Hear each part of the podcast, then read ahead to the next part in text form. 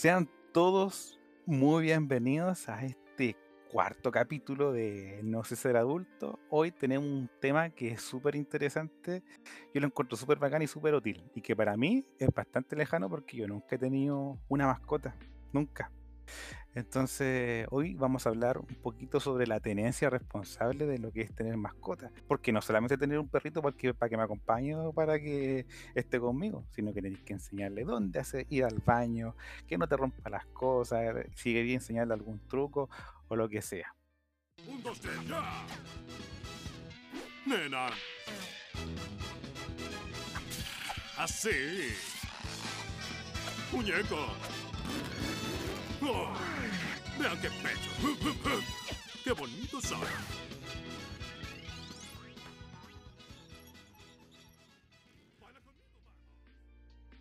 Para esto, tengo como siempre a Felipe. Felipe, bienvenido a este, este cuarto capítulo y gracias por, por seguir participando. Estamos bien motivados con, con el podcast, metiéndole hartas cosillas ahí nuevas también por mm, harto reels, harta historia para que esto lo escuche cada vez más gente. Hay Bienvenido, producción detrás. Bienvenido. Hola, muchas gracias de nuevo por invitarme y está bueno el tema, que yo siempre he tenido perrito, ahora igual he tenido gatito el último año, así que para sacar harta- harta- hartas dudas que tengo sobre la tenencia de todos los bichos. Pero tú eres, optas por tenencia responsable o, o tenencia nomás. Eh, no, ahí que yo, le pasamos lucas para que se compren la comida de ellos todos los días. No, está bien. pues. Si, si tienes que independizar también. Sí, bueno, pues no. No, sí, o sea, ha ido mejorando la tenencia, al principio no era un cuidado, eso es verdad. Le hay cazuela, hay los porotos que Sí, sobraban po, pollo entero con hueso, con todo. y un cuarto de papa. Pero la que nos va a culturizar y a enseñar ya desde una perspectiva mucho más profesional, o hasta retar.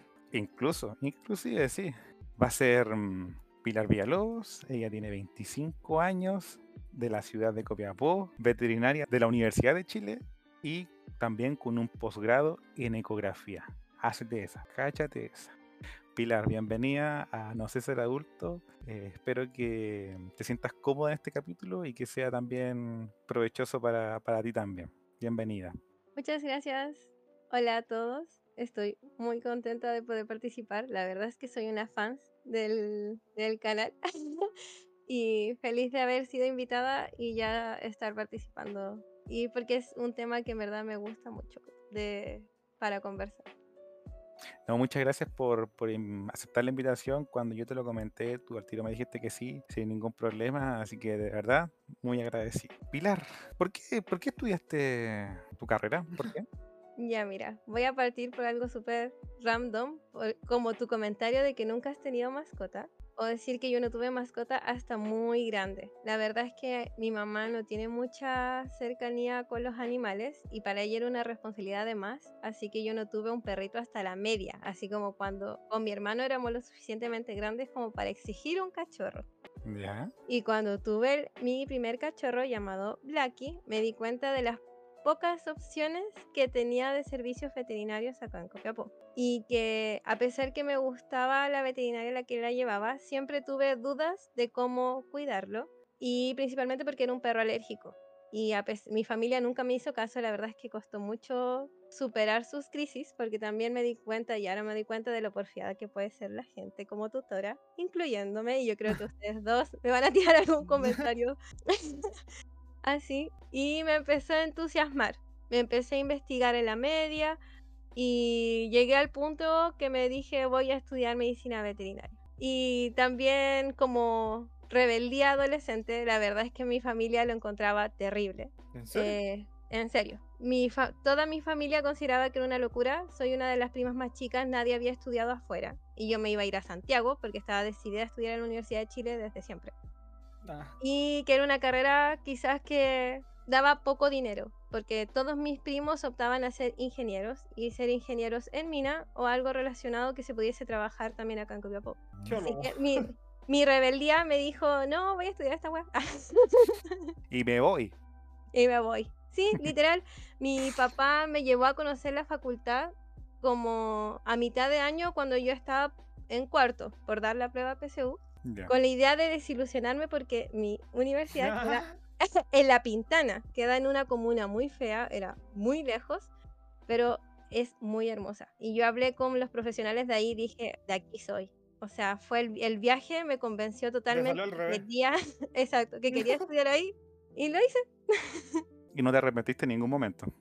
No, yo tuve una crisis de ansiedad, mi tercer año de vivir sola y después de pasar el paro, tener que estar estudiando este enero en Santiago, botada sola, lo tuve. Pero no porque no quisiera estudiar lo que estaba estudiando, sino como notas ahí, Normales de la universidad. Normales de la universidad. Tal cual. Ya, qué bueno. Sí, es bacán escuchar a alguien cuando es- le gusta lo que estudia y le gusta lo que está trabajando. Es bacán eso. Y lo tenías claro desde siempre, o sea, es difícil igual llegar al punto de Mm. decidir qué estudio. Y lo tenía claro antes, yo lo tenía claro antes dar la. Bueno. Oye, mira, lo que pasa es que cuando mm, yo conversé con el Felipe como para poder hacer un, como dónde llevar esta conversación, yo le dije, oye, por favor, ayúdame porque yo nunca he tenido perro o, a mascota. Y él sí. Pero lo que yo pensaba, que cuando yo era chico, había perros callejeros en el pasaje donde yo vivía. Súper precario, por cierto. y habían perros callejeros, muchos. Y mm, habían personas, señoras, que siempre le daban como alimentos que sobraban a los perros. No le daban en pe- pellet. Entonces, no sé, por eso a veces yo molesto que si le dais la, corva- le dais la carbonada, le dais los porotos, le dais la cazuela. Porque literalmente le daban esa alimentación a los perros o arroz con cualquier cosa. Sí, pan, las migas, mezclar todo. Sí, o no. La vida de cualquier perrito comu- comunitario. ¿Y tú te relacionabas con ellos? ¿Tú los considerabas un compañero cuando salías a jugar o eras también... Lo mordía. Es que pasa que yo le, ten- yo le tengo miedo a los perros porque en mi vida me han mordido como cuatro o cinco perros. Entonces siempre he tenido como una lejanía hacia ellos. Y también nunca me nació porque en, mi casa nunca me lo, como que me lo enseñaron. Pero yo veía eso, pues me daba cuenta. Y ahora que estoy más grande, no viejo, más grande. yo digo, oye, est- estos perritos le daban lo que sea. Y por eso te quería preguntar, pues, ¿qué, qué tan dañino puede ser para un perro darle co- comida como esa? Carbonada, cazuela, arroz con algo, etcétera. ¿Lo es en grandes dimensiones como no? ¿Por qué? Porque la comida humana que comemos nosotros la condimentamos. Y lo principal problema de los condimentos es que no son bien metabolizados ni por perros ni por gatos y afectan distintos órganos, principalmente hígado y riñones, lo cual limita mucho los años de vida de esos perritos, ¿ya? Un perrito comunitario en verdad lo pasaría peor si no tuviese esa comida. Entonces igual es como necesario que exista la persona que le da la comida a esos perritos. Existe tanto desecho de comida humana que se lo come un animal que en verdad no tiene acceso a nada más que eso, no sé si es tan cuestionable. Pero sí no le estamos dando lo, lo ideal a esa mascota Claro. y siempre llega el punto en que cuando tienen 5, 6, 7 años que siguen siendo adultos, no ancianos, ya tienen patologías de perritos ancianos y nadie se hace cargo. Y ese perrito lamentablemente muere quizás en malas condiciones. Normalmente eso ocurre con los perritos comunitarios. Hay gente sí que de la comunidad juntan hasta el último peso, igual los llevan al veterinario, tenemos muchos perritos que viven en esa condición y le dan la vida que se puede. Pero uno como tutor responsable, cuando uno decide tener una mascota, ya que esté o tú lo dejes suelto afuera para jugar en tu pasaje, sin tu vigilancia ya te vuelve un mal tutor. Sí, sí. Y ahí verdad. tenemos el problema que ya no es un perrito comunitario, sino es un perrito con dueño que anda en la calle y se reproduce con el perrito callejero y ahora no tenemos solo un perrito Ah. callejero comunica- comunitario, tenemos cuatro cachorritos callejeros comunitarios. Sí. y así empieza un ciclo, Y se Pero va las- multiplicando. se va multiplicando. Pero la comida en sí sí les genera un daño y limita mucho los añitos de vida de esos perritos. Ya, Entonces lo claro. ideal sería entregarles pellets. Hay pellets, pellets de muy mala calidad que son muy baratos y eso también termina limitando su calidad de vida. Pero ¿y qué tan mala calidad puede llegar a ser? ¿En qué hay que Es que- fijarse? El pelletizado es eh, la unión de todos los desechos de la comida procesada humana, humana que no se usa y termina siendo usada para alimentos de mascota. ¿Y eso para- es legal? Sí, es Es que una es como forma. los cartílagos, cosas así, que es lo que no. Sí, eh, son los cartílagos, la grasa, la piel, el pelo, las plumas, todo eso es proteína de muy, muy mala calidad, Ah, muy poco absorbible, pero lo peletizan y Claro. lo saborizan con muchas cosas artificiales que también son muy dañinos para nosotros que comemos cosas envasadas con, con colorantes como para las mascotas. Entonces, los pellets económicos tampoco es que aporten mucho a la calidad de vida y quizás sea distinto a que le den comida hum- Ah, como que cumplen lo como- mínimo para. Ujú, para que subsista el animal. Y esas marcas son la- las comerciales, la Pedigree, la Dog Chow, esas que están en el supermercado. La Dentro de las cachupín. mar- no, no. Eh, dentro de las marcas de supermercado, entre más barata, más mala. Entre más cara, vamos subiendo la calidad. Pero esa calidad no se puede comparar con las marcas que uno puede obtener o que ofrecen los pet shop o, Ah, las o las clínicas veterinarias. Esas marcas veterinarias tienen el plus de que tienen ciertas limitanzas dentro de su calidad, pero sí son 100% mejores que las de supermercado.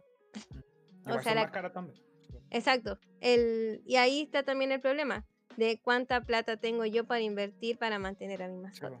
Sí, pues, ¿y cuánto lo quiero también? Porque si...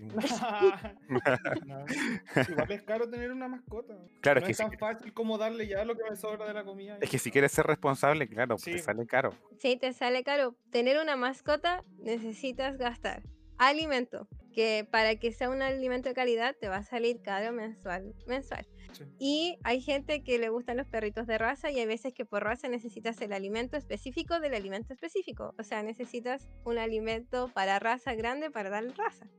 Ah, ¿Existe Oh. así como para un Golden Retriever, cosas así? Sí, eh, las marcas de alimentos que se venden en los pet shops más especializados o en veterinaria existe la comida para Yorkshire, la comida para. Bulldog.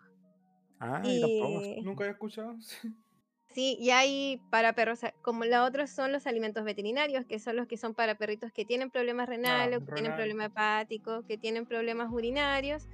Y también, pues ahí va elevando su valor. Y si tu perrito se enferma porque antes le diste mala comida, ahora vas a tener que invertir el doble porque vas a tener que llevarlo al veterinario y comprarle la comida que antes no tenías valorari- valorizado. Así que siempre es un costo asociado. Felipe, tú querías preguntar por unos alimentos en particular, esos de, de champiñones. Ah, No, ya, que sí, obviamente. el yo tengo tres perros. Y a ellos sí les. No sé si. Bueno, sí cometemos el error de mezclarle su pellet. Que es pellet de buena calidad, sí. Pero. pero lo mezclamos. Son muy mañosos ellos. Y de repente le damos el puro pellet solo y no lo comen. Lo, lo huelen así y nos quedan mirando como. Ya ahí. Y, y ahí tenemos que mezclárselo con algo, ¿cachai? Sí, con una pastita o con Sí, saborizante. o esos, esos patés igual que venden, así, o y cuando nos queda, no sé, comidas como carne, se, ahí se la picote, o sea, se la desmenuzamos y se la mezclamos con su comida para... Mm, Para que quieran comérsela. A mucha gente le pasa. Y es porque como a cualquiera de nosotros puede que nos aburra Sí, los mismos olores y los mismos sabores. Pero si tú no le ofreces nuevos sabores, los perritos no se aburren de su pellet. Sí, es que- una forma de mal acostumbrarlo y de darles premio y de acariciarlos. Y ese cariño, yo creo que todos lo cometemos con nuestra mascota. O sea, no darle un churo a un gato es un, sí, es un delito y darle 100 también, pero es que lo disfrutan tanto que yo como Sí, pues, tutor vuelven igual le doy esas cosas, esas golosinas, se vuelven locos. Lo único importante es que esa carne que tú le des no haya estado cocinada ni con sal ni con ajo, porque ahí sí le estás Mm, atacando con condimentos directos que le van a hacer mal. ya. Así nosotros, es la que cocinamos para nosotros muchas veces. Con Directo ajo. allá, con ajo y con sal, me imagino, sí, pues no creo que ustedes coman sin sal la carne. Sí, sí. Eres muy irresponsable, Felipe. Exacto. Ah, ¿qué le hizo a mi Sí. perrito? Sí, yo te quiero tanto. No, pero no le vamos a dar más. Vamos a comer pellet solo, cagar. No por tuyo. Oye, pero lo- ¿y los champiñones son Sí, malos? Pero eso, ah, eso ¿Ah? iba para dónde iba. Que siempre he tenido dudas con alimentos, po. por ejemplo, los champiñones, la palta, creo que no pueden comerla. Lenteja, Ya, por sí. otro. Ah, eso, las lentejas, ¿pueden comer lentejas los perros? Ya, no es que los vaya a, mo- a- a matar, ¿Mm? pero así como nosotros nos cuesta mucho digerir los porotos y nos causan muchos gases, Los perros son mucho más carnívoros que nosotros, o sea, tienen Ah, mucho menos cantidad de enzimas para digerir ese grano. Entonces, los Mm. gases y la hinchazón que le va a dar a la noche después de pegarse un Ah, pedazo entonces de no. broto va a ser brutal. Entonces no, no por Ahora tiene una explicación a veces lo. Mm, No, no, nunca le he dado de eso porque no, no sabíamos, así que mejor no. Ahí está. Ah, No, ya. sí, en verdad vas a pasar un mal rato con sus gases, Mm. puede que él también se decaiga al día siguiente y no quiere comer por la hinchazón porque su, su capacidad de digerirlo es muy poca, muy Ah, poca. Y a nosotros nos cuesta, a ellos el... Ah, Y la palta es, eh, tiene un aceite y ese aceite hace o genera problemas cardíacos según estudios en gatos. Y en perros es tóxico en muy, muy, muy, muy, muy, muy altas concentraciones y el aceite de palta, por lo que tengo entendido, también sale del cuesco. Y el cuesco de la mayoría de las frutas y de la mayoría de, la- de las verduras tienen componentes que son tóxicos. Eso sí puede llevarlos a una intoxicación. Los cuescos de los damascos, de los duraznos, eh, suelen tener muchas concentraciones que generan problemas hepáticos. Las uvas son muy tóxicos porque generan daño renal, así, boom. Yo eh, para, tuve el ramo de toxicología y teníamos que investigar cuáles eran las toxinas de los alimentos que generaban las crisis o las intoxicaciones. Y hay algunas que ni siquiera están descubiertas, o sea que ni siquiera saben por qué, pero la tolerancia a la uva en las mascotas es muy, muy poca. No le deberías dar uvas. Mm. No, nunca, o sea, yo no. Y el clásico chocolate a los perros. Ah, eso sí. Tú dices, Mi- a mi perro le dio un chocolate, no le pasó nada. ¿Qué es lo que pasa? Es que hay perritos que pueden ser tolerantes a la toxina que trae el cacao. Y la mayoría de los dulces o caramelos que nosotros consumimos vienen con leche, con azúcar y la porcentaje de cacao es Ah, claro. muy bajo. Entonces la intoxicación es leve, pero sí genera al tiro un daño en su hígado. O sea que si tú le das mucho chocolate en el tiempo, esa, esa cantidad de, de toxina que llega a su hígado le puede generar un daño crónico cortito, cortito, cortito y de repente pum, se va acumulando, exacto. Pero si tú le das una barra de chocolate, 70% de cacao a un perro, le va a dar una crisis. Y las intoxicaciones son terribles. Tuve el caso de una perrita en urgencias en este trabajo en el que estoy teniendo acá en Copiapó, que en su gracia, a los 14 años, cieguita ella, se comió una de esas cajas, la fete, Oh, y llegó a la veterinaria y ella olía chocolate y vomitaba chocolate y vomitaba chocolate y tenía una taquicardia, una temperatura corporal enorme, no se podía calmar, tuvo que pasar con suero horas y lo único que podíamos hacer era bajarle la, hipo- la hiperglicemia, pero lo único era, yo le pensaba que le iba a dar el, el infarto. Sobrevivió ah, menos mal. Ah, menos mal, qué bueno. dentro de su locura, sobrevivió. Pero las crisis son así de agudas, así como tú lo puedes matar crónicamente por acumularle dosis pequeñas de cacao, quizás generando daños o impactos pequeños en el hígado. Cuando comen mucho, la crisis es aguda y pueden llegar a morir, les genera un vómito terrible. ¿Esos serían los síntomas pilares? Así como Sí, vómito, Vómito, taquicardia. taquicardia, aceleración, eh, mucha, mucha agi- agitación. Ellos es normal que jadeen, pero ese jadeo que tú ves que le cuesta, que se le mueve todo el cuerpo solo por jadear, la necesidad de consumo de aire. Todos esos signos son signos de una intoxicación por chocolate. También puede ser el deambular, el estar poco coordinada, mirar para todos lados, sentirse perdida en Ah, como- su, en su Mm. espacio habitual. También es una sintomatología de la intoxicación con chocolate. Ya, pero entonces, como para no armar el caos, si mi perrito. Depende del tamaño también del perro, imagino, ¿no? No, no mucho. Ah. Depende de la concentración de cacao. De la concentración de cacao y la cantidad de cacao que coma. No tanto del tamaño. Y si mi perro me saca, por ejemplo, hipotéticamente, mi un chocolate, que estos que valen mil, dos mil pesos en el, en el Lo más probable es que les dé quizá un poco de diarrea o no les cause nada, porque como yo te digo, ese chocolate tiene 10% cacao, lo otro es leche, es azúcar, son componentes no dañinos. Sí, lo Está que muy tiene la, en otras cosas. sí, la toxina eh, viene en el cacao. Ya. En- entonces debe ser un chocolate de marca, como para que... Y si se come un como- chocolate de ese tamaño con 60-70% de cacao, ¿hay- ¿hay qué hay que hacer? ¿Hay que estar atento o hay que llevarlo al veterinario automáticamente? eh, yo la llevaría al tiro Sí, po. para que quede en observación en la veterinaria. Y si la veterinaria empieza a vomitar o algo, eh, y si no vomita tampoco, yo le pondría quizás un sueroterapia, quizás Ya. ayudar con un diurético para que orine lavado el tóxico. Lavados de estómago se hacen. Puedo decir que yo no lo sé hacer, pero el paso final ante una intoxicación, cuando ya no es superable, lo último es hacer un lavado de estómago. Esa es la final de la consulta de una urgencia por intoxicación. Pero por eso, tiene que quedar en observación un vómito y sí o sí yo lo llevaría al veterinario. Yo, o sea, me lo deberían traer. Ah, Ya, entonces ya, ya saben, ya, si es que su perrito, el, no, el- con el gato no pasa, ¿cierto? Eh, Sí, sí, también es tóxico Ya. para los gatos, pero los gatos son muy selectivos en lo que comen. Mm, Y como el cacao es más amargo que dulce, pocos tienden a comer chocolate, a, a diferencia del perro.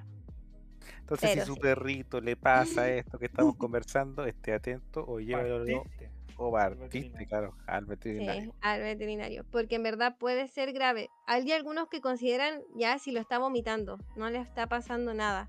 Ya está botando el chocolate. El tema es que el vómito deshidrata al paciente y si se deshidrata puede entrar en shock. Y el shock con la taquicardia y las otras sintomatologías que genera la intoxicación con, chi- con chocolate puede ser mortal para tu perro. Así que ojo con eso. Pero hay otros, hay otros perros que se comen la se comen la galleta de chocolate y no les pasa nada y es como les digo porque están con otros componentes. Claro, pero igual tenéis que ser responsable, no Sí, dejar el no- chocolate no por la altura del No vas, exacto, no vas a dejar la caja abierta o las galletas abiertas ahí. Sí, para los perritos aspiradoras. Una eh, que dijiste que llegó con temperatura elevada. Así, ¿no hay una manera de tomarle uno la temperatura rápida a los perros? Sí, ahora por la pandemia estaba muy de moda los termómetros a distancias digitales. Ah, ya. Ya, no son muy exactos igual que con el humano, pero si tú lo pones en su potito en su ano o a nivel de la oreja, puede que te dé un valor cercano. Nosotros hemos usado como 2 y la mayoría da 2 grados menos. Entonces, te va a dar 36 Buena como algo y la temperatura es 38 y eso es normal. Los perros afiebrados tienen de 39,1 hacia arriba. Ya. Ay, que una vez había escuchado, no sé, como que en la, en la almohadilla de las patitas se lo podía sentir o en la oreja. Ah, sí, es que cuando hay temperatura y la se, se siente en el exterior, lo más probable es que tenga el aumento de la temperatura en las patas y en las orejas. Pero hay veces que la temperatura es más sistémica. Entonces, sí o sí, para saber la temperatura corporal hay que tomarla en un lugar, por ejemplo, con termómetros anal, como lo haces Ah, cuando sí. te llevas a tu Sí. veterinario. Y ahí sí te marca la temperatura real. Y es porque los perros suelen tener más temperatura que nosotros, entonces el, al tacto igual siempre lo sentimos más caliente. No sé si nuestra percepción sea tan certera como si un equipo. Ah, ya, sí, obvio. pero disculpa la pregunta, pero ¿es- ¿ese termómetro anal que tú dijiste se, se introduce o se la parte Sí, superficial po. nomás? No, sí, po, es que, Yo- bueno, yo, yo, yo creo que nunca, ahora sé que nunca has llevado tu perrito al veterinario, porque No, la primera impresión que tenemos todos cuando llevamos a nuestro primer per- paciente al veterinario es que le meten el termómetro por el potito. Sí, Ya es po. porque la, la temperatura rectal es la temperatura que uno mide para saber Pobrecito. A ver si un termo chiquitito también. con Ah. vaselina y que se mueve Sí. móvil. Ahora por eso cuando las atenciones so- son por rutina, eh, se puede usar el digital, es menos invasivo y todo. Pero para un paciente grave y todo, para tú saber real, la temperatura real tiene que ser transrectal. Es lo más real. Ah, pero dijiste, ¿son, ¿se mueven? Es que tiene la punta flexible para que no sea dura y tiesa y que Ah, te sí, yo por ahí. que eh, cuando llevaba a mis perritos, ellos son normales, que son como unos de, de mercurio, así, de vidrio. Ya, sí. Es que Más antiguos, así. Sí, puedo decir que igual ha evolucionado el tema al bienestar animal y que las consultas sean amigables para las Sí, mascotas. sí, es verdad. y yo soy súper pro en eso. Entonces, me gusta usar el termómetro que tiene la puntita blanda, que es pediátrico, que es pequeño, que es Sí, mucho más, más cómodo cómodo para el también para el gato, para el animal, con vaselina y Ah, ya. esas cosas. Pero cualquiera sirve. Y en verdad, si, bien- si antes no existía eso, se hacía de forma mucho más brutal. Pero es la forma correcta. Más brutal, pobrecito. Con respecto a la, a la esterilización, Pilar, siempre hay problema con eso. O sea, eh, a, Hay una a pelea. nivel, a nivel como de sociedad. A nivel de Chile también, porque Chile. Sí. puedo decir que en Chile la desinformación con respecto a la- al cuidado de animales es bastante bajo, eh, considerado en otros países. Pero sí es social. El, tema de, de esterilizar versus no. La primera pregunta es, ¿Es ¿esterilizar bueno o no? o no? Es bueno. Principalmente previene muchas enfermedades a futuro que pueden cobrarle la vida a tu mascota. Partimos por las perritas hembras, las... obviamente. Em, cuando empiezan... Como niñita mujer. Ambos dos. Ya, paren todo. Los que están escuchando, disculpen un poquito, pero es que es necesario comenzar con el espacio publicitario. En esta oportunidad nos acompaña nuevamente o No Adventure es una tienda de ropa, de, ropa outdoor, donde tienen poleras, donde tienen polar de distintos colores y además te hacen entrega a todo Chile. Así que no hay excusa, puedes pedirlo. Anda a seguirlo ahí a Instagram. Te hacen también entrega física o entrega presencial por sus propios dueños en Quilpué y Viña del Mar. Así que anda a seguirlo a Instagram. Son Noah Adventure. N-O-H-A. Por otro lado, también tenemos a quien hizo el logo de este, de este podcast, que lo cual estamos muy agradecidos con ellos, a Now, Now Chile. Ellos son una empresa de imagen y comunicaciones que realiza servicios de marketing digital, spot publicitario, diseño publicitario, fotografía y también coberturas audiovisuales. Así que han de echarle ahí un ojo a Instagram, síguelos, se escribe N-A-U Chile. Son de Copiapó, están ubicados en Diego Almagro 383, segundo piso. Ahí pregunta por ellos nomás y te van a indicar inmediatamente. Rexton es una empresa de cafetería y obras menores que nos está apoyando también en el podcast, así que se lo agradecemos mucho. Es una empresa de cafetería y obras menores en la cual mm, se desempeñan principalmente en Arica y en Iquique. Así que muchas gracias a la gente de Rexton por, por ponerse aquí con el podcast. Muchas gracias. Si se esterilizan tempranamente, antes o después del primer celo, o sea, entre los 4 y los 8 meses, uno evita que eh, haya hormonas circulantes durante su vida y previene los tumores mamarios. Los tumores mamarios, que es muy común en distintas razas de perrita, hasta las quiltritas, y son una consecuencia que altera mucho la calidad de vida posterior a los 8 o 9 años de esa perrita tienen que ser extirpados y a veces eh, llegan a un punto en que están tan feos y están tan feos y las perritas son tan mayores que es difícil someterlas a una cirugía, es más riesgoso met- a someterlas a la sedación, a la anestesia. Entonces, previenes eso, previenes una enfermedad que se llama piometra, que es cuando el útero acumula pus y se contamina y eso se empieza a llenar, llenar, llenar y si no se opera de urgencia, tu perrita muere. Y eso también se genera cuando son viejitas. Entonces también el momento de la cirugía lo más probable es que sea una cirugía doble de riesgosa por edad y porque es una cirugía con contaminación.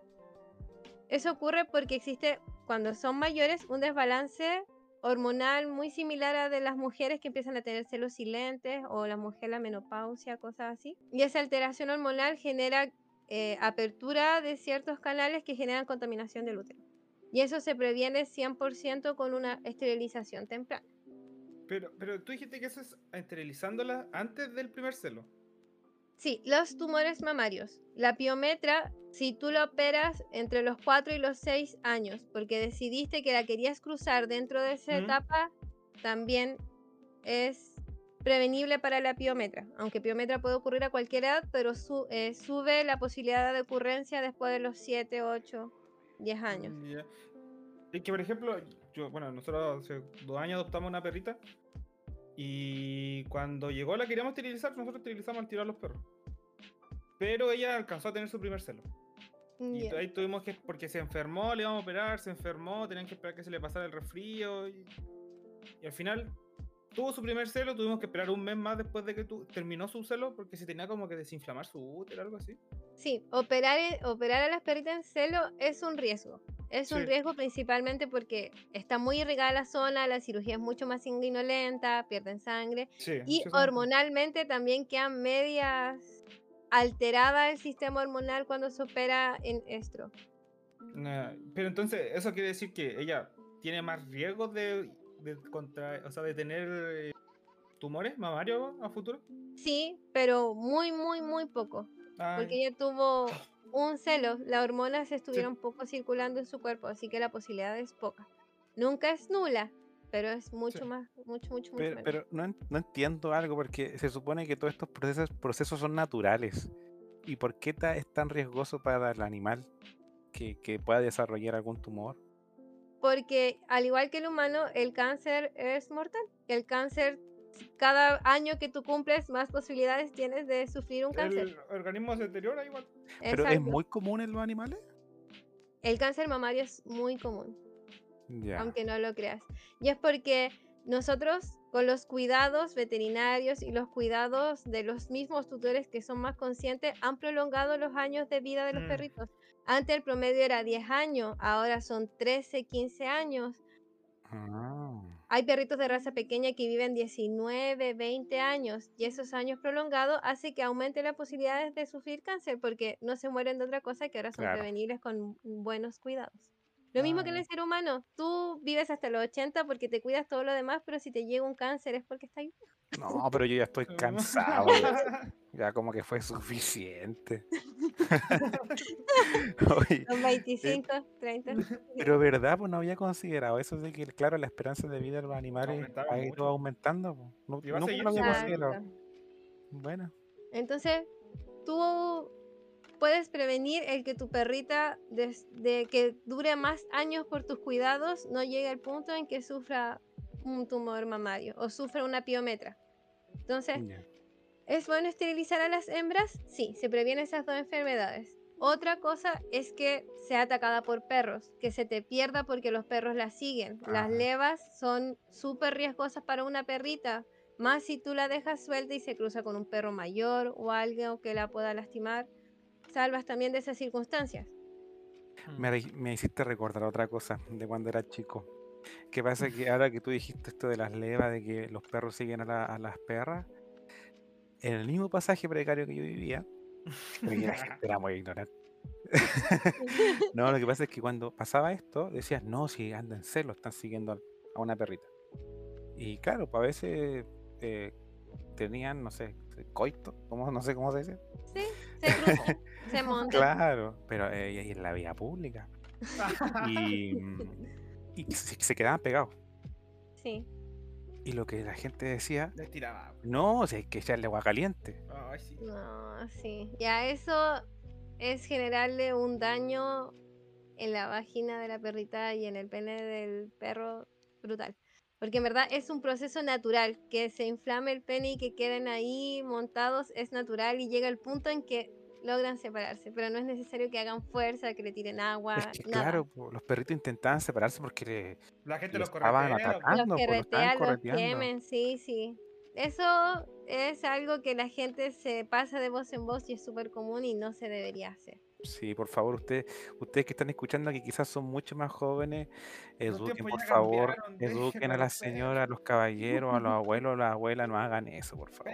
Ah. no. ¿Por qué es bueno castrar a un macho? En el caso de los perros, porque evitas que se te pierda detrás de una leva, que es muy común, que se pelee con otros perros, y el tema del marcaje, enseñarle a ir al baño, enseñarle conductas positivas a un perrito castrado es más fácil. No siempre, pero lo es. Y con la cas- castración temprana también evitas tipos de tumores testiculares que a veces afectan algunas razas. Y obviamente perritos no deseados. En los gatos macho, la, castración temprana también evita peleas con otros gatos en los techos, si es que tu gato es outdoor. Eh, y que si tu gatito es outdoor, él tiene ciertos, eh, ciertos metros a la redonda de tu casa que él rondea. Y cuando son, cuando son castrados, ese círculo es mucho menor. Entonces la posibilidad de que se te pierda o entre a la casa de un vecino con un perro muy lejano es mucho menor. Tu gato no debería salir. No estoy a favor de la tenencia responsable de gatos outdoor, pero como existe, sé que esté castrado lo salva de muchas circunstancias negativas que pueden ocurrir en el techo, que genera abscesos por peleas contra gato contra gato y cosas así. Sí, pasa mucho de que a veces los gatos salen En los y, techos que y después llegan y llegan rajuñados, llegan... Y todo porque es, es una guerra, guerra por territorio, por marcaje y guerra por las hembras. Son bien agresivos los gatos. Y yo eran como guagua y cuando era chico me daba miedo. Por eso, yo creo que si, si tú tienes una gatita hembra, que yo la tuve y muchos de mis amigos tienen, debes saber lo difícil que es tener una gatita en celo. Gritan, se ponen mamosas, no duermen nada, los gatos empiezan a rondar y marcar tu casa, tu patio, y dura mucho tiempo y se quiere ir y si se va lo más probable es que sí se cruce y llegue toda machacada por el gato. Es muy duro. Entonces la decisión de castrar a una gatita hembra eh, a temprana edad o después de su primer celo es porque los tutores sienten y viven lo que es vivir un celo que es muy intenso. Y para ella- las gatitas también es muy difícil. Así que también se previene el tema de, de los tumores mamarios en gatitas y se previene que tengan gatitos no deseados, principalmente. Sí, que se sigan más animales callejeros. Sí. La, la castración es necesaria para evitar los perritos callejeros, las camadas callejeras, el sufrimiento que tienen esos animales es alto. Y la contaminación que generan también, eh, la agresividad, la violencia que se potencia también habiendo animales en la calle es mucha. Es un problema súper complejo y la forma de mantenerlo a ras es la esterilización. Sí. Pero igual, si por ejemplo, hay gente que tiene perritos, quieren cruzarlo. Sí, Igual- ideal- idealmente cruzarlos al año y medio. La- no es necesario cruzarlo al primer celo. Y es mentira también Ah. que la perrita necesita tener una aparición antes de ser esterilizada porque si no, no sé, no se considera perra. Hay muchas, he escuchado mucho, mucho ese tema y tampoco no, no es cierto. Sí, ¿no? Y idealmente hacerlo al año y medio, cuando son adultos, están desarrolladas sus articulaciones en su totalidad, no han, no han tenido enfermedades y después de su primera camada, o si quieres seguirla reproduciendo, no sé, límite años 5 o 6. Después de eso ya es un riesgo para la madre que tenga cría y eh, que tú no la esterilices, tienes el riesgo después de que sufra piometra y mucho más que sufra de problemas mamarios, porque ahora las mamás también tuvieron que crecer, involucionar, volver a crecer por el tema de, de la amamantar y todo el tema. Mm. Pilar, una duda. Que mi perro lo esterilizamos. Pero, por ejemplo, él sigue marcando. Y se esterilizó igual hace dos años. Ah, tres años. Sí. Pero ¿lo esterilizaste cachorro o de adulto? Cachorro. De- Cachorro. Llegó y lo esterilizamos apenas se podía. Mm, Ya. Pero ¿marca dentro de la casa o marca durante el paseo?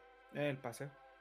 Ah, ya. Es que esa conducta de marcar y dejar su olor como rastrear que por aquí Sí. pasé y no quiere que sienta otro perro, eso lo van a tener siempre. Ah, La conducta que uno dice que corrigen es que él quiera marcar su casa porque es su casa y que ningún otro animal se acerque. ah. Y te marque a ti, te marque tus cosas.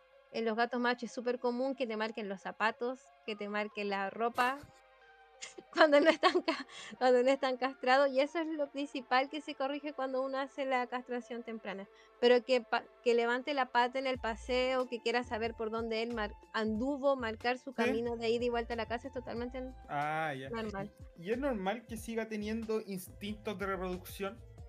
no tanto. Ya, ¿qué queréis decir ahí? ¿Dónde se pone? A ver, mira, ¿dónde es tu pierna? Mira. Mm. No, ¿ven ese peluche? Ya. No, no, pero con peluche o almohada, con mi perrita lo he intentado, lo he pillado. ¿Sabes? Eso es, eso es no. raro. Quizás tiene alguna celulita por ahí que genera testosterona. Porque si Ah. fue esterilizado antes de Sí. aprender qué era montar, o sea que nunca haya tenido la posibilidad antes de montar, es raro que tenga esa conducta estando castrado. Pero puede ocurrir. Y también es un tema distinto, sí, porque yo... eh, pero no, es más raro. Yo creo que tal vez algo de testosterona por ahí le puede, que, le puede quedar, pero hay veces que la conducta de monta no se desarrolla. Como hay Ah, veces ya. que sí. Y, Pero y no la puede ser que Sacha, mal esterilizado.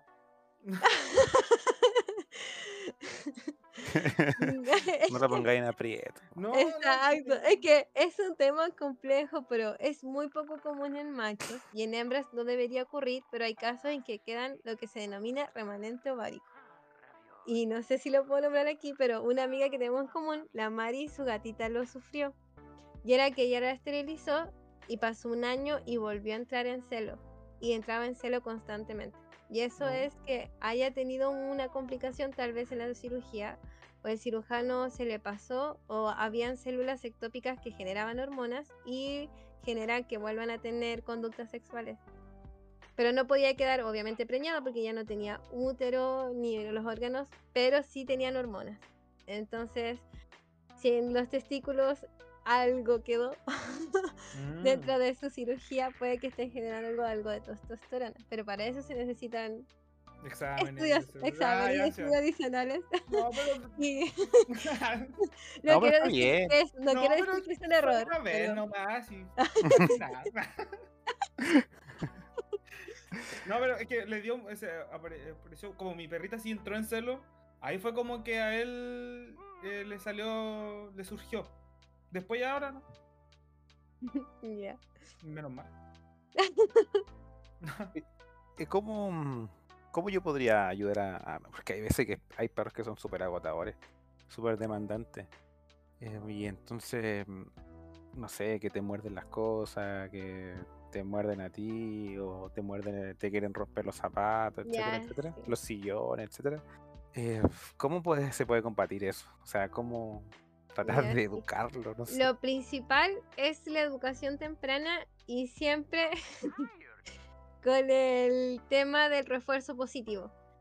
Eh, premiar a los animalitos con premios comestibles, con caricias, con juguetes, siempre potencia más una conducta al reto. ¿Qué significa? Que tú lo premies cuando hace algo bien en vez de retarlo cuando hace algo mal. Y tú enseñarle cuál es la conducta correcta. Ah. Siempre eso ayuda mucho más con los cachorros que el reto. Entonces, ¿cómo le enseño a mi cachorro a ir al baño? Lo principal es entender que los cachorros digieren rápido. Entonces, comen, toman agua y a los 20 minutos puedan que quieran ir al baño. Entonces, tú tomas al perrito y te das el tiempo de pasearlo después de 20 minutos donde tú quieres que haga pipí. Y cuando hace pipí y hace caquita, premiarlo.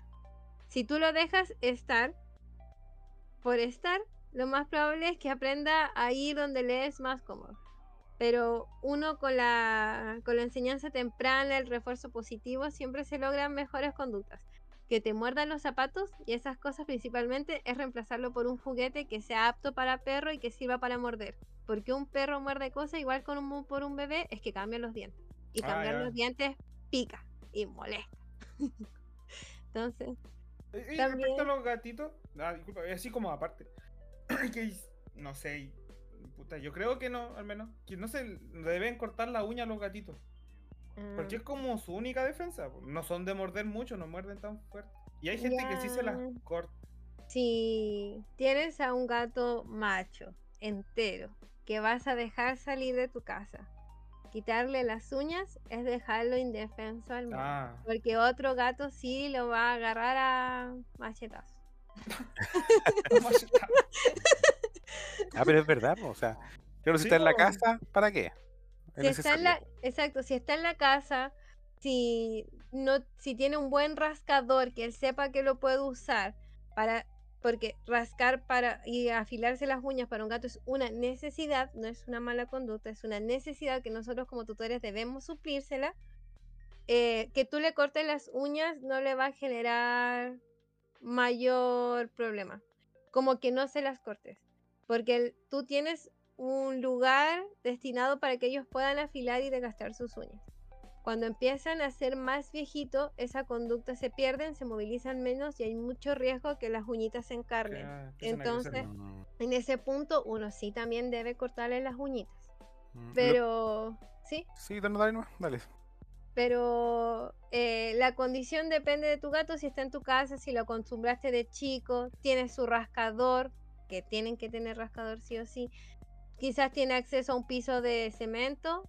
Listo, tú le cortáis las uñas y tu gato va a tener una vida normal. Ah. Lo que, lo que se me ha ido recién. Entonces, ¿no sirve mucho retar al, al animal? Decir, no, no sé, eso no. Ush, ush. Pero enseñarle la palabra no está bien. Porque él debe saber que tu voz de reto y una Mm. frase corta, fácil de aprender, es la palabra no. Igual que un niñito. El tema es que tú debes enseñarle cuál es el sí. Y eso con el refuerzo positivo va a ser mucho más eficiente que aprenda a hacer una conducta correcta y que responda a tu no. Nah. ¿Me entiendes? Tú, el perro no va a entender por qué le dices no y lo tironeas si es que está acercándose a una persona que tú no Claro. quieras. ¿Cachai? Él Ah. solo va a saber que lo estás retando, que él está molesto y tú también y la circunstancia y la situación va a empezar a aumentar. Tú debes de decirle que no se tiene que acercar porque su juguete y el lugar donde debe estar es allá. Entonces tú le tienes que enseñar la otra conducta positiva. Pero que aprenda a escuchar tu no y tu voz de reto, eso Claro. sí es importante. Así se... eh, Es yo- complicado tener animalitos. Es complicado Sí. y entrenarlo y hacer que tenga buenas conductas es difícil. Y hay casos tan complejos que se llama habla- se, se llega a escuchar que los perritos sufren ansiedad, depresión, problemas más, ma- eh, más mayores, iba a decir mayores. ahí, ex- ahí existen las especialistas. Una especialidad veterinaria se llama etología y es, la, es casi una psicóloga psiquiatra de perros. O sea, ella se especializó para entender que tu perrito sí está cursando una patología de salud mental y que necesita medicación asociada, además de tu actitud como tutor, para corregir una conducta. Qué loco. Eso Lo, es que lo existe. encuentro- sí, lo encuentro muy. Pero es muy, o sea, es, o sea, yo he escuchado porque tenemos, yo tengo un perrito que es como lo- cuando nos vamos y los dejamos fuera de la casa porque ellos están todo el día con nosotros en la casa adentro. Ellos duermen con nosotros, que también no sé si es bueno. ya lo vamos a hablar, porque yo Sí. con mi mascota. El que cuando lo dejamos afuera de- eh, destruye cosas. Pero estando con nosotros es tranquilita, se porta bien. Y cuando nos vamos aparece algo roto. Ya, sí, eso se llama ansiedad de separación, por separación y es una conducta asociada a un- la patología de la ansiedad. Y es corregible y eso lo ve un etólogo. Sí, de verdad que yo de etología hace muy poco, pero lo encuentro muy entretenido y mi colega de la universidad que se tituló el mismo año que yo, así como yo hice mi especialidad en ecografía, hizo su diplomado en etología y la encuentro muy seca y vive de su especialidad yo lo encuentro así bacán. ¿Y en Copiapó hay de este especialista? etólogo? Ella es de Santiago y puedo decir que no conozco ninguna de Copiapó, pero ella Mm. atiende online, así que la- Ah, ¿se hay ¿Y tenéis que poner al perro al, al frente de la cámara? Con los audífonos. Con la audífonos. Existen distintas metodologías. Ella tiene la suya, porque yo sé que. ah, Es que no sé si le puedo hacer tanta publicidad. Ah, pero yo sé que. Es la No, pero yo sé igual. que, Dale, pero se lo ella- compartí el capítulo. yo sé que ella tiene la capacidad de hacer eh, eh, tratamiento y consultas di- vía digital. Y lo hace principalmente para gente de comuna, porque las especialidades de veterinaria se ven mucho más en Copiapó, que, o sea, mucho más en Santiago que en regiones chicas y ciudades feas como Copiapó. Podría, No, tendrías que, aparte, Y a otros lados. sí. podrías decirle después que por favor explique eso, cómo sería una, una sesión con un perro Una online. sesión por el online. Es No lo- extraño, ¿cierto? Sí. No te lo imaginas, pero es posible. Y yo sé que ella tiene su metodología. Tengo para mi perro ansioso. Pero le mostrará una pelota así por de No, te explica a ti lo que tenés que hacer. Sí, pues obvio, pues. Eh, Cuéntame, ¿qué te pasa? No. es que tiene, aunque ustedes no lo crean, porque yo también leí la ficha que le pida a los tutores rellenar, eh, va tan profundo que te preguntas casi si es que tú consideras si tu mascota vivió un proceso traumático. Y hay Ah. respuestas que le sorprendería. La- Mm. ella publicó una de un caso de, en su Instagram en que la tutora relataba cómo ella sabía que, él- que su cachorro que fue eh, rescatado vio cómo sus otros hermanos, su otra camada, morían atropellados en la carretera. Entonces hay situaciones que uno no se imagina y que para uno suenan traumáticos y que uno no considera que eso podría afectar tal vez la vida de un perrito, perro, sí. pero sí. Y hay muchos perritos que son recogidos y que antes fueron abandonados. Entonces cuando su nueva familia los deja solo, ellos se, se sienten de nuevos abandonados y les genera mucha ansiedad, mucho estrés y esas son patologías que se pueden evidenciar a través de un estudio etológico, de un especialista de tu mascota. Que eso te iba a preguntar, ¿cómo, cómo un perro puede experimentar una, una depresión? ¿Por, ¿Por cosas así? ¿Por, episodio- Por episodios episodios así. traumáticos? Traumáticos, tal cual. Mm, qué loco. Sí, es súper. o sea, no es tan simple como se pensaba antes que tener un perro era darle agua, comida. Y él era feliz porque movía la cola. Sí, no, hay cosas mucho, mucho más profundas y los estudios han evolucionado mucho. Sí, mucho. Creo que ahora podría ser como César, César Millán con César todos estos Millán. consejos.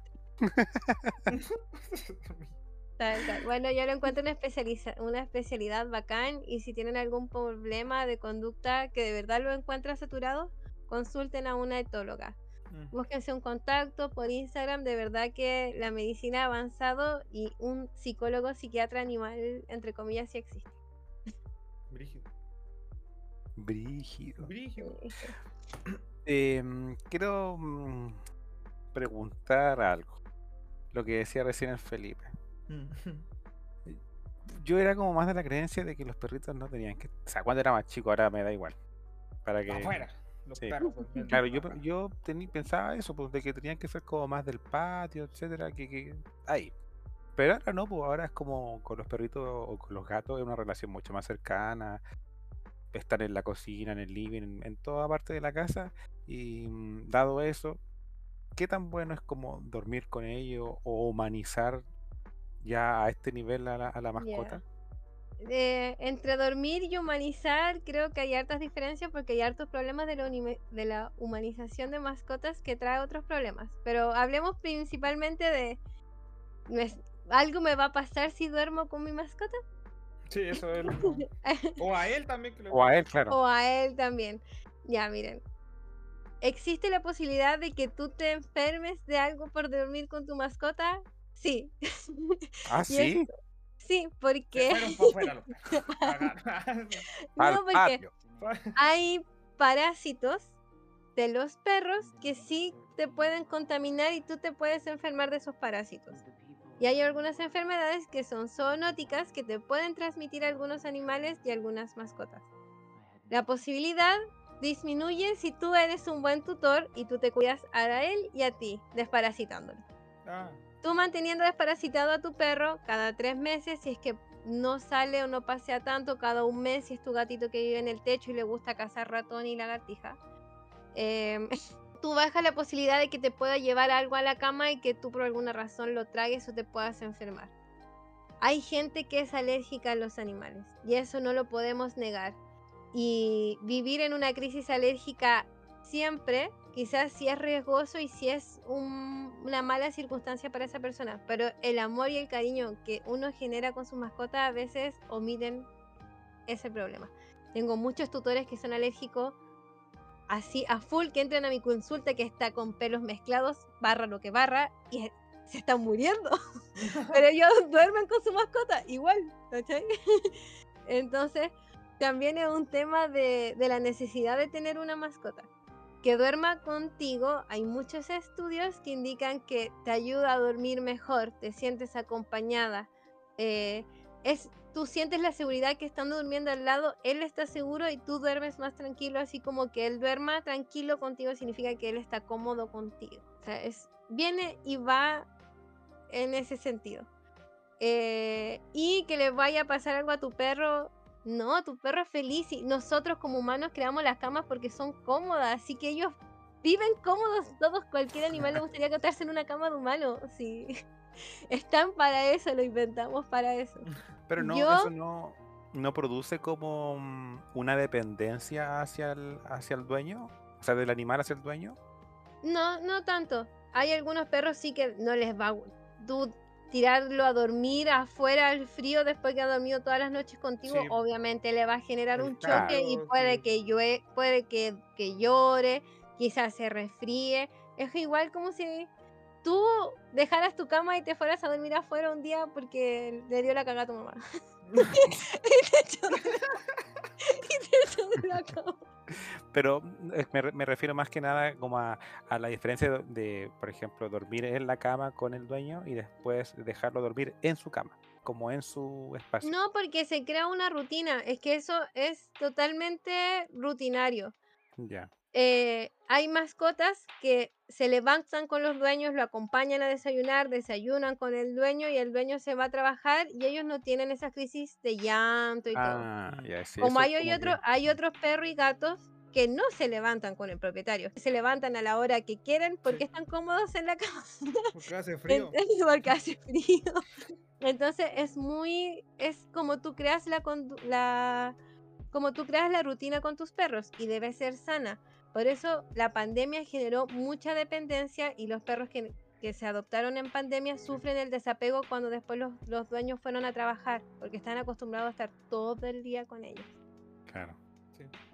Entonces Bueno. el cambio genera la pro- el problema, que en un punto iba a llegar porque en algún punto alguien iba a tener que salir a trabajar. sí, porque el pellet es caro. Sí, Más caro ahora todavía. Más ¿no? la veterinaria es cara. Y los veterinarios son caros. Sí. Sí. No, yo puedo decir que los valores de estándar de la medicina que se trata de entregar sigue siendo bajo con respecto a lo que los humanos pagan por la medicina humana. sí. Y la entrega el mismo servicio, el mismo cuidado. El, el costo universitario, el valor de la universidad, del CAI y todo es, es bastante igual. Sí, ¿cuánto, cuesta, cuánto cuesta una, una- la carrera tuya más o menos en promedio? Yo estudié en una universidad pública principalmente por el valor. Mi carrera cuando partí creo que valía como 3.600.000 y subió como 45% cuando yo salí mi último año. Mm, Yo pedí el 100% del CAE y aún así tenía que pagar una diferencia. Y en las universidades privadas son como 2 millones de diferencia, lo que mm. vale cada año. Es que La claro, también ha tenido una demanda a través del tiempo, entonces igual se han Sí, aprovechado un eso es, se, se puede decir que la carrera de medicina veterinaria es una carrera que está en boom de gente que Mm. la quiere estudiar en comparación a otras. A mi facultad le ha pasado. Y que mi generación era 80% mujer. Así que las mujeres somos mucho más aperradas porque nos dedicamos a todas las especialidades y, al parecer nos gusta mucho más la, el ámbito que hombres, porque muchos consideran que hay que ser bruto para trabajar con vacas, con caballo y cosas. Y no. Mi generación hay una variedad de especialistas gigantesca y somos muchas mujeres. Así que, power. Oye, mira, no sé, Felipe, ¿quieres preguntarle algo más? Ay, no, que yo quería indicar que ¿Sí? yo que duermo con mi gata, saben que cuando era chica la enseñé a dormir en el primer piso. Solo subía cuando tenía hambre y cuando quería que le diera comida y ella me despertaba. Ya. Tuve una mala experiencia con su esterilización y tuve que subir todas las cosas porque ya no podía subir y bajar la escalera y tuvo que empezar a dormir conmigo. Y después ella quería sí o sí estar en la cama. Y ahora el apego o la necesidad de que duerma Sí, pues conmigo es mía, no es de ella. Pal- ¿Sabéis que abrazarla y sentir su calor me hace hasta dormir mejor? A veces empiezo a toquetear y no está al La lado mío y le empiezo a buscar. La gatita durmiendo en otro lado. Ven para acá. duermo en el 35% de la cama, o sea, perdón, en el 75% de la cama porque el otro 30% sé que es de ella, o sea, tengo en mi almohada o sea, a un lado y yo duermo en ese lado porque sé que mi gatita se va a acostar ahí y yo... y así, yo sé lo, yo sé qué significa dormir con una mascota y al principio para mí era difícil, yo consideraba que igual los gatitos caminan, la- limpian su arena y después caminan por tu cama, comen bicho y te dan besos. Y a mí ahora me vale nada. Y también em, los pacientes en la consulta me, me dan besos, me toquetean entera. Entonces ya, ya soy muy a, a pensar cosas raras. Es que claro, pues después, como lo que tú dices, eh, el amor hacia, hacia el animal, hacia la mascota, o hacia tu propia mascota, co- supera todas esas cosas, pues entonces... Exacto, la conexión que uno genera Sí. con la mascota es mucha. Y esa es una de las cosas que más, que más disfruto de la medicina veterinaria también, es ver cómo el amor es mutuo, cómo mucha gente le cambia la vida por adoptar y decidir abrirse a tener una mascota. Su rutina cambia totalmente, tener una mascota te hace mucho más social porque en una conversación, en un carrete, a todos les gusta escuchar o a todos les gusta De hablar de su mascota. de tu perrito. Te crea un mundo. Salir a pasear a tu perro te crea un mundo porque te encuentras con gente nueva y tienes la posibilidad de conocer gente en el parque, eh, gente en, los, en, en situaciones de, de trabajo. Entonces tener una mascota ayuda socialmente, psicológicamente, en muchos, muchos, muchos sentidos. Pilar, se me acaba de ocurrir esto. Dime. Es que una vez vi un TikTok. Esa es mi fuente, TikTok. Y que dice que los perritos no saben que van a morir hasta que hasta el día como de su muerte, algo así. No, no me acuerdo bien. Pero como que los perros se alejan, dice que se alejan. Ah, que se van los perritos como para que no ellos morir saben. cerca de la gente que quieren, ¿no? Sí, es verdad. ¿Es cierto o no? No quiero decir que no es cierto, porque en verdad la muerte es un tabú en el ser humano como en las mascotas. Uno, mucha gente dice que sabe que se está muriendo, se despide y se muere, y hay otra gente que sufre un accidente y no tenía idea que se iba a morir y se muere. Con, la, con los animales es exactamente lo mismo. Puede que fallezca en un accidente y no haya tenido la posibilidad, es como hay perritos viejos que en verdad mueren de viejos y un día no quieren tener su rutina normal, como hay veces que una enfermedad lo está haciendo sufrir y hay que tomar la decisión de la eutanasia, que para mí es una opción válida 100%. Eh, en esas circunstancias no creo que el perro sepa o no sepa y no creo que tú sepas o cada quien sepa hacia dónde se va ese perro, por qué tomaste la decisión, por qué ocurrió. En verdad es un tabú. Yo encuentro muy emotivo la gente cómo considera la muerte de su mascota. Hay alguna gente que las crema para tenerlas cerca o para dejarlas en un terreno o decirle enterrarla donde ha enterrado a todas sus mascotas porque es como un recinto espiritual para ellos o que los quiere dejar en un cementerio de mascotas irlos a ver cómo se hace eh, con los humanos que hoy está muy de moda acá en Copiapó porque está el de la del Santa Gemita y el que y está el detrás del del cerro del otro de Cuesta Cardones Sí, cuesta cardones. eh, cada persona tiene su modo de ver la muerte y como para el ser humano todavía no hay una explicación y es tabú, yo creo que pasa exactamente lo mismo con las mascotas. Y eso que se vayan porque se quieren morir también es mm, falso y no falso. Hay algunas mascotas que mueren en los brazos de los dueños, otros se quedan dormidos en el sueño. No, es totalmente paciente dependiente. Todos tienen su, su modo distinto. Felipe, ¿y ¿quieres intervenir? ¿Algún- No, eh, o sea, so- otra consulta sobre. Estoy aprovechando así como consulta de, mi, de mis perros. Disculpe si. Esto no es personal. Consulta No gratis. por eso, pero aprovechando que estamos aquí. Nada, que mis perros son muy. son ansiosos. Y pasó eso de que lo, a lo, bueno, a uno más a lo que al otro. Lo, eh, lo adoptamos en pandemia y pasó dos años con nosotros todos los días aquí. con- cuando nos fuimos, empezamos a salir a hacer nuestras cosas, a la universidad, a este, los perros- se puso muy ansioso. ¿Y qué, era- condu- qué conducta ansiosa tiene? Eso de que, por ejemplo, los dejamos y rompe cosas. eh, Eso más que nada, es que rompe cosas cuando está solo. Porque estando con nosotros no rompe nada. Es tranquilo, Ya, juega con sí. sus juguetes. Pero no Ya sé, sí, vamos puede que sea un síntoma de ansiedad. Para eso, consulta con un etóloga. Te digo. Te digo, sí, no, pero era como eh, No, cosas sí. que podrían calmarle como esa ansiedad o para que. Mira, hay tratamientos muy básicos que uno recomienda de vez en cuando, que son collares que, que hacen aromaterapia. Ah, y comprimidos que también tienen ciertos niveles de, entre comillas, ansiolíticos naturales que puede que corrijan y bajen un grado de la ansiedad de tu mascota. Pero para diagnosticar el grado y por qué se Sí. deriva la, con- la conducta, eso tú lo vas a entender en una consulta etóloga, como Sí. conocer la base del problema en sí. ¿Cachai? Pero hay algunas cosas básicas que uno intenta o puede partir haciendo. Y eso, uno es la aromaterapia, comidas con ansiolíticos naturales, eh, que son eh, que tú los puedes encontrar en un pet shop o en una farmacia veterinaria. Ah, ya. Sí, Sí, igual va a tener que llevar al etólogo. Porque muy Ahí, le ponen los audífonos a la, Sí. a, a la facha con micrófono para que hable con el etólogo. sí. Oye, eh, una de las de las cosas que nosotros como queremos siempre pasar en, en No sé ser adulto es enseñar también o, o dar un- una pequeña guía de cómo ser un mejor adulto joven.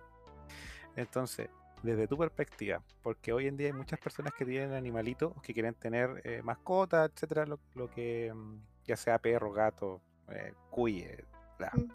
Tú, como profesional del área, ¿qué le dirías a esa persona que está pensando en tener una, en tener una mascota o a esta persona que ya tiene una mascota y quizás le falta poner un poquito más de cuidado? ¿Qué debiese considerar?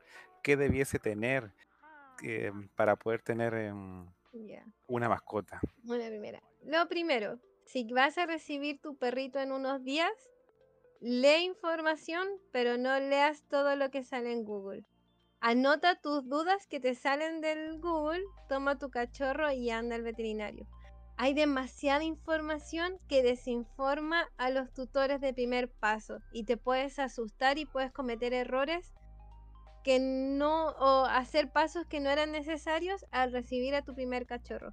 Lo mejor es que una profesional conteste tus dudas para que no te quedes con ellas o no cometas errores por ser adelantados. La desinformación de internet es mucha. Sorry chiquillos por interrumpirlos nuevamente, pero no podíamos irnos sin agradecerle a nuestros colaboradores como Sergio Donoso Fitness, quien realiza asesorías 100% personalizadas, consta de un plan nutricional y de entrenamiento todo enfocado y adaptado a tus necesidades y posibilidades, con asesorías online a todo Chile para que le hablen a su Instagram. También nos acompaña That Vintage Store, T-H-A-T Vintage Store, para que no le pega el inglés.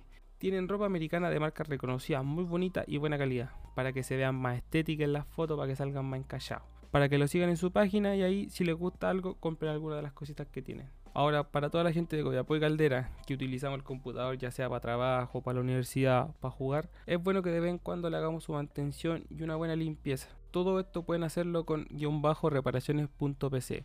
Búsquenlo en Instagram para coordinar cualquier tipo de trabajo que necesiten hacerle a su computador.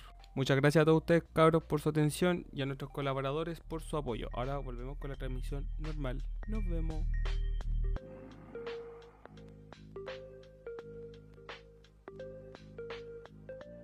La misma, lo mismo, el mismo consejo si es que tu perrito está enfermo.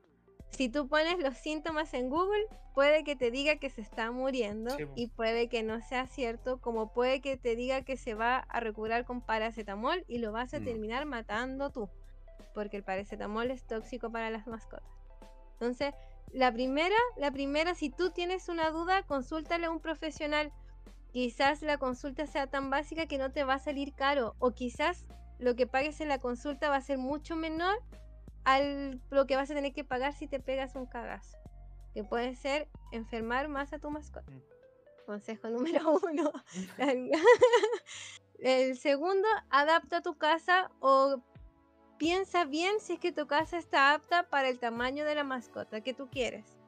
Tener un perro grande significa que ese perro por necesidad va a necesitar gastar energía. Entonces, si no tiene un patio donde correr, tú vas a tener que ir a correr y pasearlo todos los días y ese tiempo lo tienes que tener que como adulto lo más probable es que no lo tengas. Entonces, porque yo lo sé y todos lo sabemos.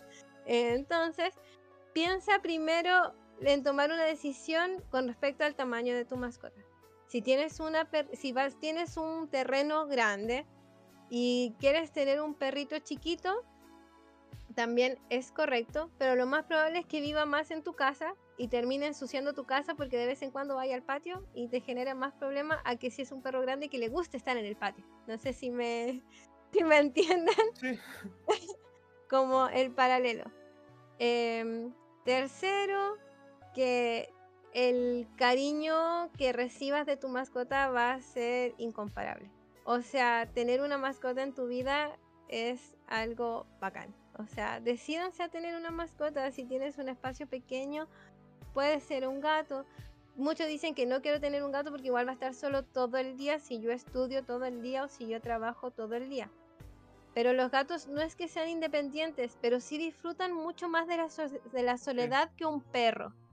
Los gatos pueden mantener su rutina, no es que tengas que dejarlo solo dos días, tres días, es caso no. No estoy hablando de abandonar a tu mascota en tu departamento, sino que puede pasar quizás más horas y no genera una ansiedad o no esté abrumado como un perro que necesita gastar mucha energía.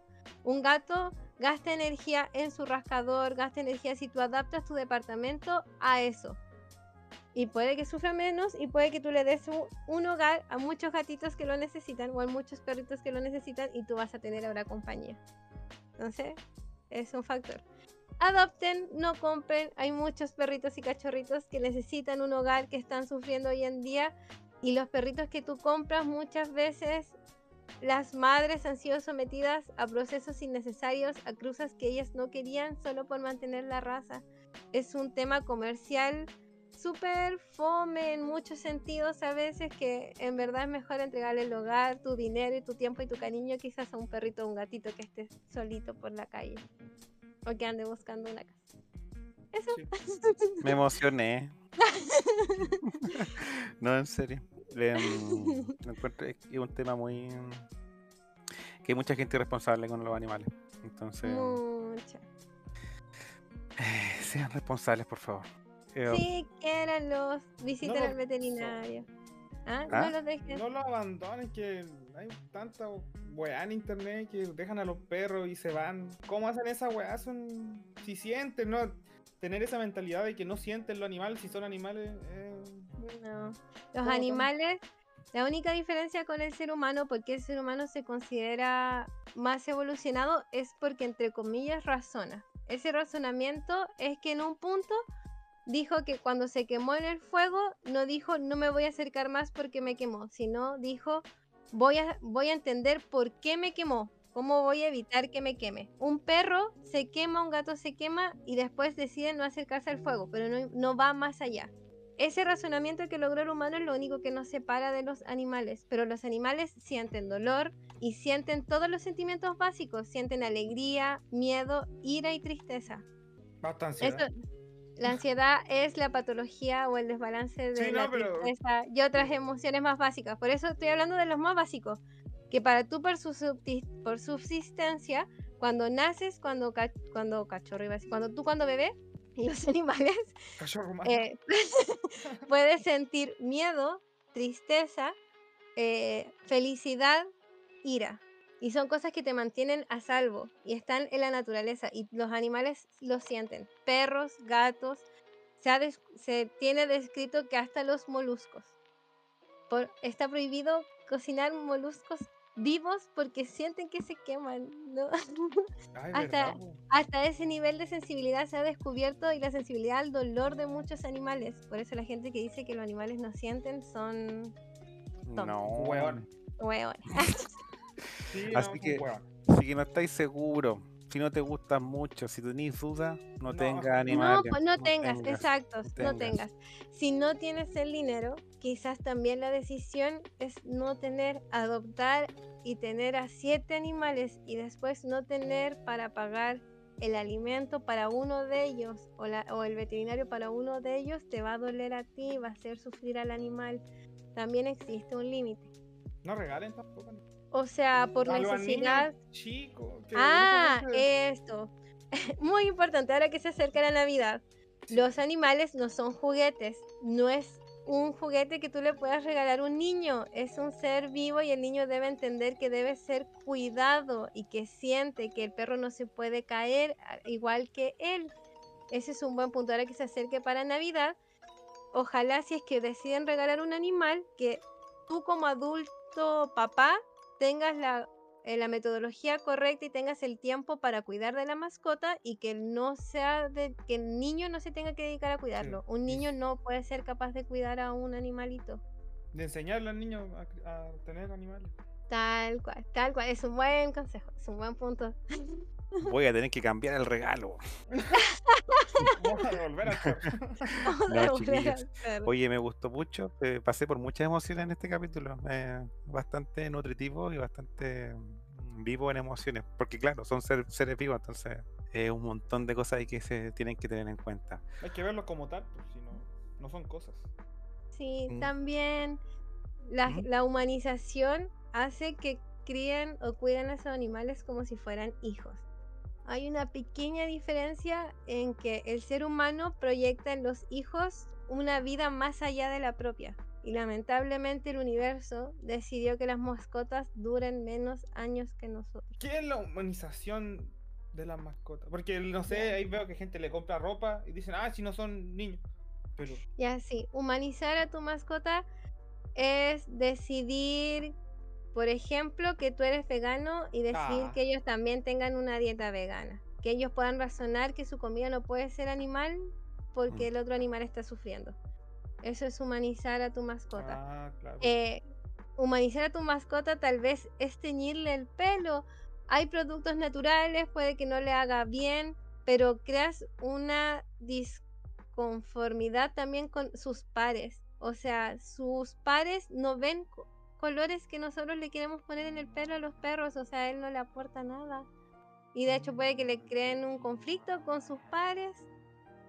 Eh, humanizar quizás sea colocarle ropa no apropiada.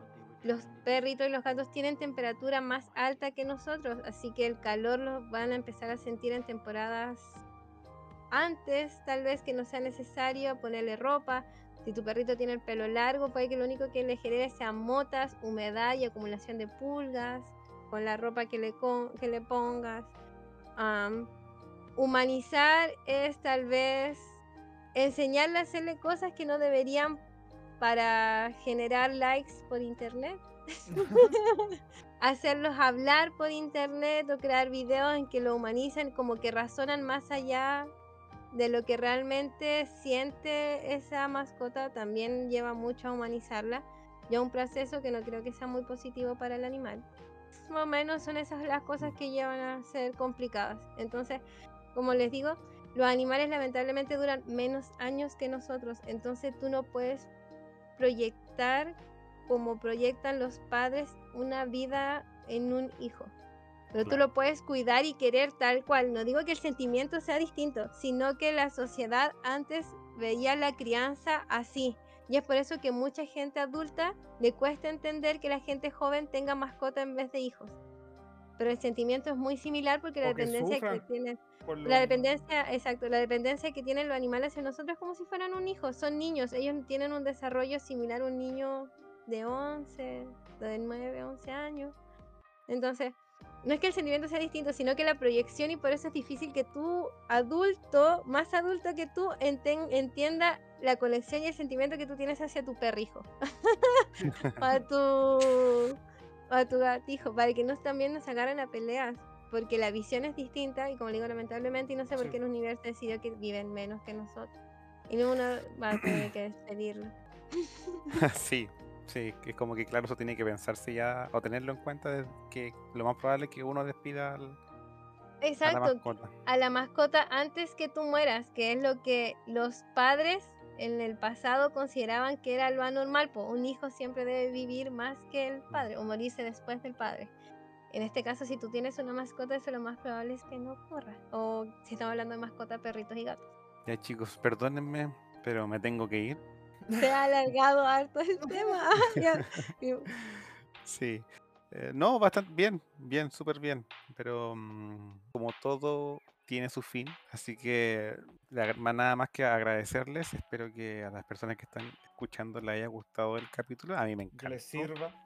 Sí, ese es lo, lo importante o el objetivo siempre de los capítulos de No sé ser adulto, que sean Ayudar a la gente. útiles. Sí, espero que se escuchen más consejos que risas dentro de todo, pero que a mí me gusta mucho, mucho hablar del tema y que no tengan miedo a preguntar aunque sean dudas absurdas.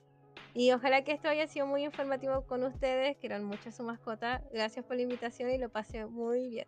Lo volvería a hacer. No, muchas gracias, muchas gracias Pilar. Muchas gracias por tu... Sí, muchas gracias por lo- los Sí. consejos, los datos. Yo apenas te dije, tú dijiste así que sea al tiro, así que eso te lo agradezco bastante. Siempre dispuesta a, a querer participar. Sé que estás muy ocupada también, me lo comentaste. Pero te hiciste el tiempo, pues, así que eso- Vivo, es mi primer año de titulada y es mi primer trabajo como médico veterinario y ha sido muy, muy, muy full. O sea, trabajo tiempo completo y por mi especialidad en los turnos que no hago, sigo trabajando. Entonces, Oh. de verdad que sí, lo disfruto, pero en verdad ha sido un golpe a la vida, a la vida adulta así. De porrazo. pero hay que, hay que aprender a ser adulto. Sí, da Sí, poquito. De a poquito. Igual agradezco que es un, que pude encontrar trabajo en lo que me gusta y en lo que estudié luego. Claro. Así. Y todos los trabajos que he tenido han sido relacionados a la veterinaria. Antes de, de titularme trabajaba como técnico y siempre me he dedicado a este rubro. Nunca he tenido que trabajar en algo distinto. No sé si es positivo o no, pero al menos me quito un estrés de muchos adultos jóvenes que salen de la universidad y les cuesta encontrar pega. Así que en Sí. verdad por ese lado no me puedo Sí. quejar. Sí, es verdad. pero- Felipe, nuevamente, ya no eres invitado, eres parte de- del podcast, así que qué lindo. muchas gracias, muchas gracias. Ah, muchas gracias por Eh, se, invitar. te ve, se te ve muy bonita tu polera de no sé ser adulto. Sí, está bonita. Ahí Con el loquito.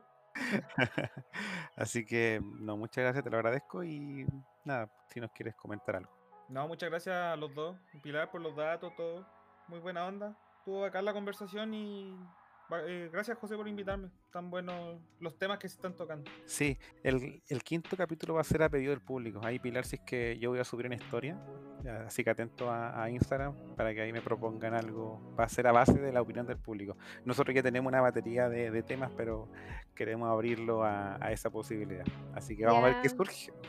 Lo encuentro bacán. Igual como esas votaciones de con quién te sentías identificado después del podcast anterior, igual lo encontré muy divertido. Sí, recuerden, siempre que después de cada capítulo, o sea, en cada capítulo hay una encuesta. Spotify no la muestra muy clara, Sí, pero hay tienen que bajar. meterse, buscar los comentarios. Es difícil. Hay que Yo me di bajar y- cuenta en la de recién. Ah, en la última. Sí, sí. Sí. Es difícil Spotify con eso, no lo muestra mucho. Sí, así que anda a Oh, seguirnos muy en Instagram, eh, coméntanos tu, opi- tu opinión, cualquier comentario que tengas y vamos a estar ahí interactuando, que eso es lo lo más importante. Nuestro Instagram va a estar en los comentarios y nada, pues cuídense mucho y fuerza en esta etapa de no saber ser adulto.